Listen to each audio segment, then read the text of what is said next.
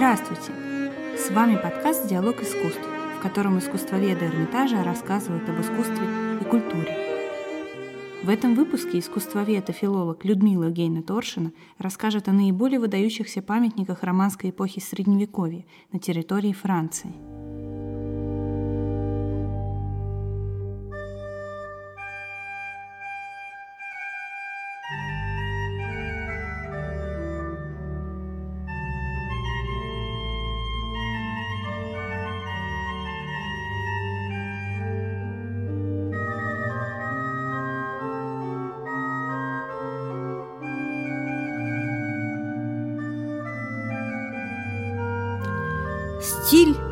это определенная система художественных средств и форм для выражения определенных идей и взглядов.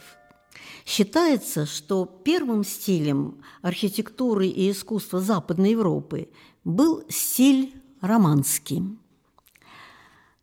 Само определение «романский стиль» возникло намного позднее, чем памятники этого стиля – оно было предложено в середине XIX века историками, которые в памятниках периода между концом X века и серединой XII века выявили последовательное применение древнеримских, романских, от слова «Рома», «Рим», строительных приемов и художественных форм.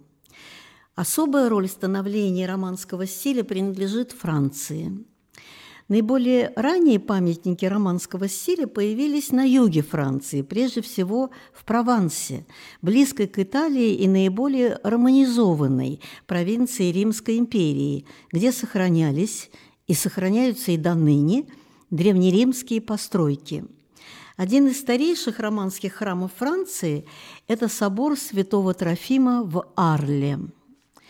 Арль один из древнейших городов Франции. Ему более двух с половиной тысяч лет. Он вырос из маленького поселения лигуров, народа, жившего на территории Галлии еще до завоевания ее кельтами в V веке до нашей эры. Местоположение этого поселения, нынешнего города Арля, очень выгодное. Здесь начинается дельта реки Роны, соединяющий север, юг и восток Галлии, Франции. Рона в этом месте разделяется на два русла – Большую Рону и Малую. Отсюда они катят свои воды в Средиземное море. Такое вот ключевое место. Это во многом стало причиной бурной и драматичной истории города – в начале IV века Арль становится любимой резиденцией императора Константина I, того самого, что Миланским эдиктом 313 года объявил свободу христианского вероисповедания в Римской империи. И сейчас в Арле бережно сохраняются термы Константина, оставшиеся от его арской резиденции, наряду с римским театром Октавиана Августа, ареной начала I века и с аликанами. Аликаны – это уникальный некрополь, античное кладбище, ставшее позднее раннехристианским. Арлю придется пережить варварские нашествия времен упадка Рима и великого переселения народов, а в начале VI века сюда придут франки. В это непростое время, в V веке, была построена одна из самых первых церквей Арля, одна из древнейших в Галлии – базилика святого Этьена. К началу XII столетия за почти семь веков своего существования базилика обветшала, да и устарела. И в 1100 году на месте ее был возведен новый храм, освященный во имя христианского просветителя и первого епископа Арля, святого Трофима Арльского. Собор стоит в центре Арля, рядом с зданием ратуши, классическим зданием XVIII века, и перед выходом на главную площадь города, а это бывший древнеримский форум. Древность и современность, культура духовная и светская соединились здесь в единое целое. Собор ведет украшенный скульптурой портал. Это однопролетная арка, которая опирается на мощные столбы-пилоны по обе стороны от входа. Исследователи давно заметили сходство портала с древнеримской триумфальной аркой, которая находится недалеко от Арля, среди руин галло-римского поселения первого века Гланум в городке Сен-Реми-де-Прованс. Внутри храм – это то, что римляне называли базилика, ограниченное внешними стенами пространство прямоугольного плана.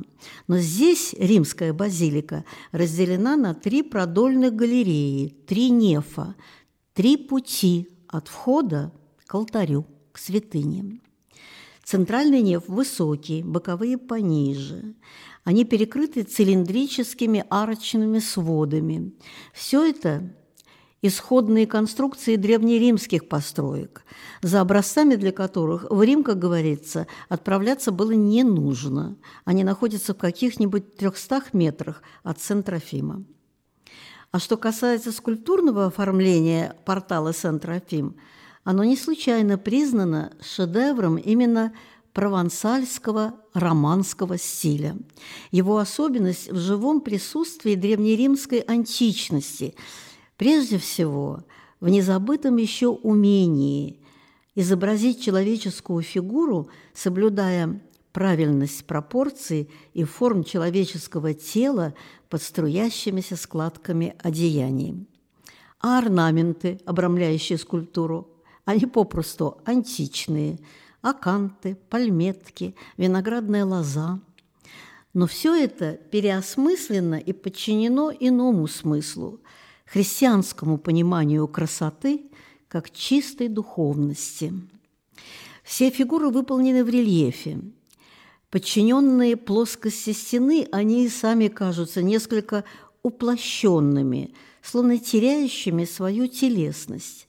Плоскость стены как бы не имеет ни начала, ни конца, и она становится символом, символом бесконечности и вечности духовного мира – и фигуры – это его часть.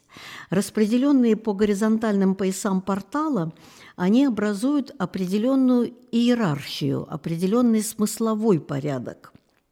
В верхней части портала, над входом, на стене подаркой, эту стену называют тимпан. Изображен Христос на престоле, Христос во славе, Христос – судья на страшном суде – Вокруг него символы четырех евангелистов, авторов Евангелия. Ангел и орел – это символы святых Матфея и Иоанна, а крылатый бык и крылатый лев – символы святых Марка и Луки. Под тимпаном на центральном фризе прямо над дверями 12 апостолов – это ученики Христа, свидетели Его воскресения. По обе стороны от них, на фризах боковых пилонов, фигуры праведников слева. Они идут один за другим на суд к Христу и в рай.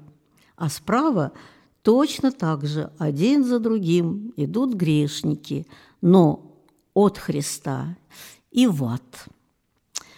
Ниже на пилонах, в глубине, за колоннами, тянутся фризы с изображением сцен детства Иисуса. Здесь и Рождество, и поклонение волхвов. А под ними фигуры в полный рост, обращенные прямо к каждому, кто входит в храм. Это основатели христианской церкви, святые посредники между грешным миром людей и миром божественным – Среди них и апостол Петр, и Иоанн Богослов, и на особенно заметных местах основатели церкви в Арле, первые епископы города, святой Этьен и, конечно, святой Трофим. Вот так скульптура входного портала и ведет за собою от земного мира к миру небесному. В этой архитектурно-изобразительной системе выражена одна из главных идей христианства – идея спасения, искупления греховности человека благодаря добровольной жертве Иисуса Христа. Эта система, начиная с романики, присутствует в каждом христианском храме, но в каждом из них со своими особенностями и в сюжетах, и в способах изображения. Вот, например, еще один французский памятник романского стиля, который находится довольно далеко от Прованса, на востоке Франции, в Бургундии. Это знаменитый кафедральный собор города Отен. Город тоже был основан римлянами в конце первого века до нашей эры на месте поселения галлов-эдуев – и даже основан по воле самого императора Августа, имя которого он и получил – Августа Дун, город Августа. От римской эпохи здесь, как и в Арле, тоже сохранилось несколько построек, трехарочные въездные ворота в городской стене и даже храм, как считают двуликого божества Януса. Правда, эти памятники намного скромнее и проще арльских – чувствуется значительная удаленность от первоисточников. Зато кафедральный собор Сен-Лазар, возведенный между 1120 и 1146 годами, поражает масштабностью и великолепием романской архитектуры. Самое замечательное в нем – это портал. Он прикрыт нартексом – это пристройка с двумя башнями перед входом. Как и в Арльском Сентрофиме, это однопролетная арка, обрамляющая входные двери, но опирается она здесь не на отдельно стоящие пилоны, а на колонны, выступающие полуколоннами из боковых стен. Прямой связи с римской триумфальной арки здесь нет. И в орнаменте на арках нет античных мотивов ни акантов, ни лозы – на круглых медальонах здесь знаки зодиака и символические сцены времен и месяцев года. Такой вот средневековый календарь. Главное здесь – это изображение страшного суда на тимпане. Это плотно вложенная в плоскость стены композиция из множества вырезанных в низком рельефе фигур – жестко подчиненных этой плоскости. Кажется, что все, что может выступить за ее пределы, любая округлость, неумолимо срезаны, так что очертания фигуры деталей обрели резкость и отчетливость. Такой графический, линейный стиль изображения. Он почти исключает телесность форм. Но зато сам рисунок, силуэты фигур приобретают острую выразительность. Напомним, плоскость здесь – символ бесконечности и вечности, и внедренные в нее фигуры – это не тела, а тоже символы, символы человеческих душ, судьба которых решается на страшном суде. В центре тимпана гигантская фигура Христа в мандорле, в овальном нимбе, окруженная четырьмя ангелами. Руки Христа – раскрыты к тем, кто входит в храм, кто живет в ожидании страшного суда. Руки указывают на два пути – или по правую руку, или по левую. По правую руку – рай, аркады небесного Иерусалима, сидящий на троне Девы Марии, перед аркадами апостол Петр с ключом от рая, встречающий праведников, а по левую руку от Христа – ад – Лицом друг к другу архангел Михаил в скорбном наклоне изящной фигуры и сатана со зверским оскалом зубов, каждый со своей чашей весов. А за ними маленькие жалкие фигуры грешников, пожираемых демонами. Вот такой потрясающий по выразительности наглядный урок в камне. Кто же автор этой полной экспрессии и драматизма сцены – она как будто сама дает ответ на этот вопрос. На тимпане, на узком карнизе, прямо под ногами Христа, тянется надпись на латинском языке «Гислебертус хокфецит». Жеслиберт это сделал. Но кто он был, этот Жеслиберт? Скульптор-резчик рельефа на тимпане? Или глава мастерской, артели скульпторов-резчиков? И мог ли он, как распорядитель работ, быть и автором сюжетов? А может быть, как считают некоторые исследователи, это вообще был донатор, заказчик, инициатор строительства храма? Ну, что касается сюжетов иконографии, то, как мы уже упоминали ранее, это общая программа оформления христианских храмов, своего рода плод коллективного труда. и богословов, и строителей, и художников. И Жеслиберт, кто бы он ни был, мог внести в сюжеты свои нюансы. Но все-таки большинство исследователей предпочитают видеть в Жеслиберте скульптора, выдающегося скульптора, со своим оригинальным стилем, заметным и в других скульптурах Сен-Лазара, например, в резных капителях пилястр в интерьере. Его стиль Суховатый и изящный рисунок угадывается, например, в ритме мелких складок в одеждах Богоматери из сцены бегства в Египет, в безупречном овале ее милого лица, в тонких пальцах руки, обнимающей Христа, мальчика с личиком, похожим на материнское лицо, но со взрослой серьезностью во взгляде. А какой прелестный ослик, на котором Богоматерь с младенцем Христом бегут в Египет с острыми ушами, тонкими ножками и с большими печальными глазами.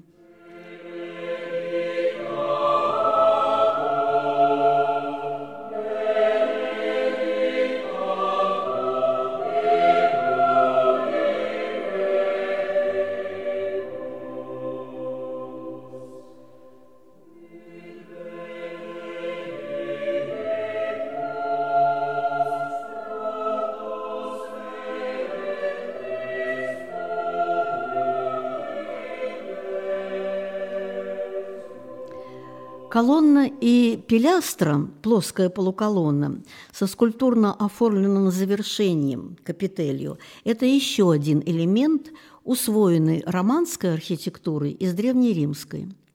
Только романские капители преимущественно не орнаментальные, а сюжетные. И сюжеты эти главным образом христианские. Такая тоже вот Библия для неграмотных, как и скульптурные композиции на фасадах. Пожалуй, самый знаменитый комплекс романских сюжетных капителей находится в базилике Святой Марии Магдалины в деревне Везле, в 85 километрах от Отена, в самом сердце Бургундии. Э, построена эта церковь между 1096 и 1150 годом. 118 прекрасно сохранившихся в интерьере скульптурных капителей колонн справедливо считаются здесь выдающимися шедеврами романского стиля. Действительно, нельзя не восхититься искусством, с которым резчик располагает на трех сторонах конусообразной, вогнутой поверхности сложную рельефную композицию из нескольких фигур и множества живописных деталей – да еще прорабатывая их так, чтобы добиться их живой выразительности и декоративной нарядности. Сюжеты композиции на капителях разные – из священного писания, из мифологии и даже из народных легенд.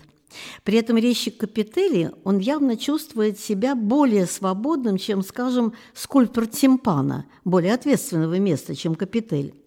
И он позволяет себе не следовать строго правилу, канону, а сделать что-то по-своему, что называется высказаться.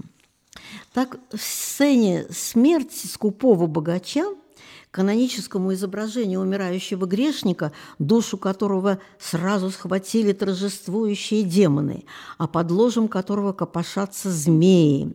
Скульптор добавил по сторонам ложа женские фигуры, ну, как бы плакальщиц но на лице одной из них застыло совсем не скорбное выражение, а весьма многозначительный намек. Так, мол, ему и надо жадине. А сцену наказания скупца и клеветника, похоже, скульптор и вообще придумал сам. Самая знаменитая композиция на капителе здесь – это мистическая мельница. Пророк Моисей высыпает в мельницу зерно Ветхого Завета, а апостол Павел получает помол, муку Нового Завета. Очень тонкая и многозначительная ученая христианская аллегория преемственности божественной истории. Сходство архитектуры и скульптурного оформления обоих памятников и Сен-Лазара в Отене, и Святой Марии Магдалины в Везле, несомненно, связано с их территориальной близостью. Это памятники Бургундии одного времени. Не случайно существует даже предположение, что Жеслеберт, или, по крайней мере, мастера его артели, работали и в Везле тоже. И не случайно – существует такое понятие – бургундский романский стиль.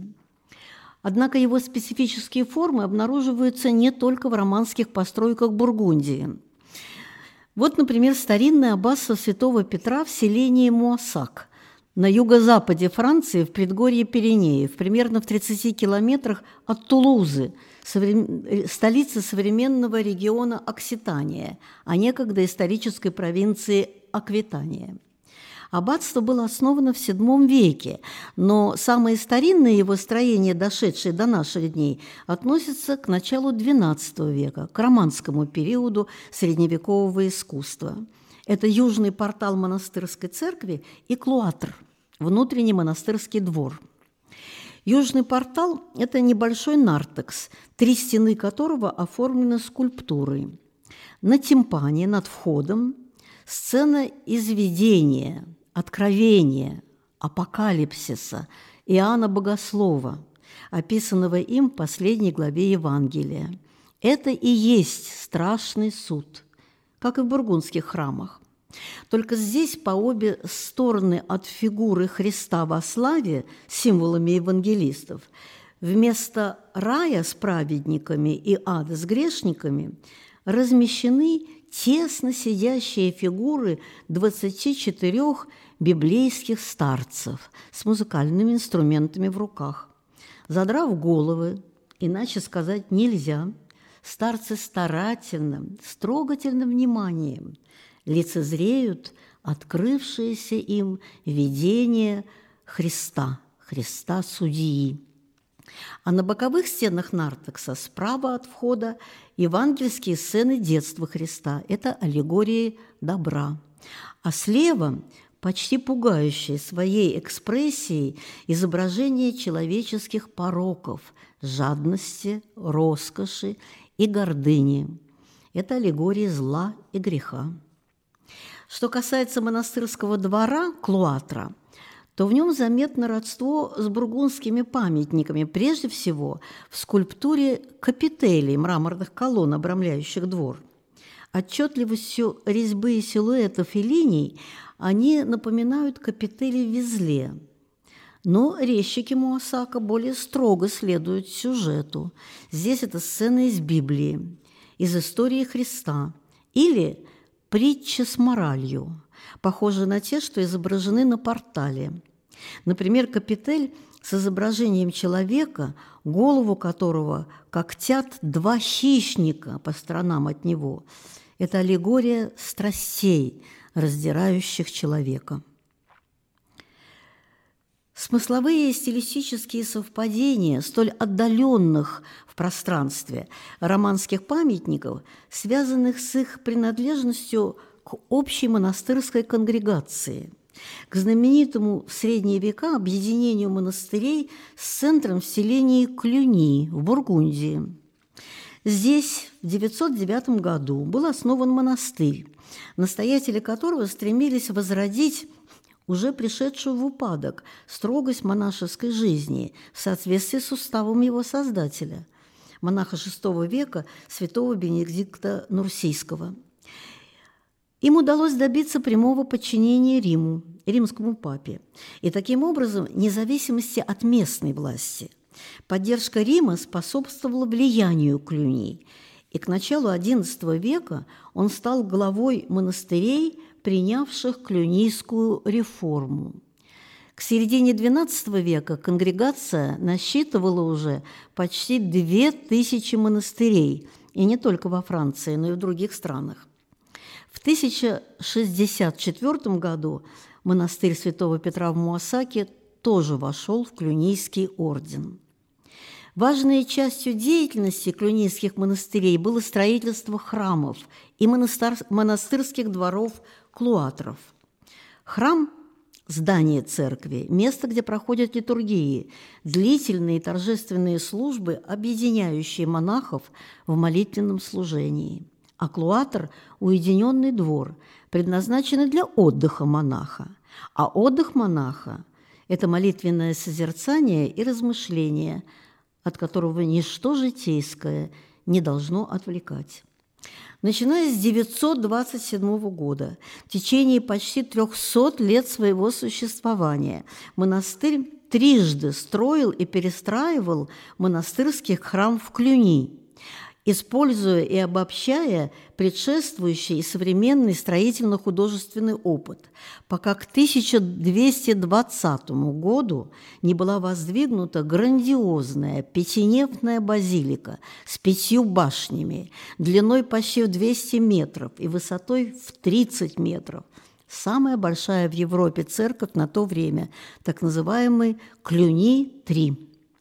От нее до нашего времени дошел, к сожалению, только фрагмент. Церковь была разрушена в конце XVIII века во время французской революции, но свою великую роль она сыграла, став образцом для строителей уже в процессе возведения и вообще оказав сильное влияние на романский стиль. И не только на стиль клюнийских построек. Даже церкви цистерцианского монашеского ордена строились по так называемой клюнийской схеме. А ведь цистерцианские монастыри, их так называют по их первой обители в селении Сито, Цито по латыни, здесь же, в Бургундии. Они и возникли-то в конце XI века в противовес клюнийским. Основатели Сито считали, что клюнийские монахи, став могущественными и богатыми, утратили ту самую строгость монашеского бытия, ради которой и создавался когда-то Клюни. Постройки старейшего цистерцианского монастыря в Фонтене, в бургундских лесах недалеко от столицы Бургундии Дижона, поражают аскетизмом архитектурных форм. Плоская, абсолютно голая стена фасада монастырской церкви. Ничего, кроме треугольного фронтона, прорезанного окнами над входом, и такой же абсолютно пустой неф с арочными сводами. Очень впечатляющий дармиторий, огромная общая спальня для монахов с голыми стенами и галереей, открытой прямо в не менее впечатляющий клуатр со сводчатыми галереями и низкими двойными аркадами на колоннах – совершенно простыми геометрическими капителями. Никаких украшений, только пропорции. Так формулировал принцип цистерцианской архитектуры самый знаменитый монах Сито и крупнейший религиозный деятель Средневековья Бернар Клервосский. Ничего, что отвлекало бы монаха от благочестивых размышлений и молитв. Романские памятники на территории Франции – это свидетельство созидательного творчества, вдохновленного христианской идеей и глубоким христианским чувством, христианской верой. И хотя в основе стиля древнеримские конструкции формы, но решая новые, далекие от античности задачи своего времени, средневековые зодчие и мастера отыскивали и изобретали и новые средства их воплощения в архитектуре и в искусстве – опираясь нередко на какие-то иные, чем античные традиции, исторические или местные. Это порождало большое разнообразие архитектурных и художественных решений, различия локальных стилей и форм. Суровые романские постройки французского севера, особенно Нормандии, в которых просматривается что-то от крепости, напоминают о воинственном прошлом земли потомков викингов, норманов. А бесчисленные деревенские церкви XII века Овернии, небольшие, но крепкие, устойчиво разместившиеся среди камней, окружающих их гор центрального массива, и сами кажутся подобными этим округлым горам и камням. Но романский стиль – стиль не только монастырских или других церковных построек. Он присущ всему, что строилось в этот период между концом X и серединой XII веков. и светским сооружениям тоже, крепостям и замкам. Об этом стоит поговорить когда-нибудь отдельно.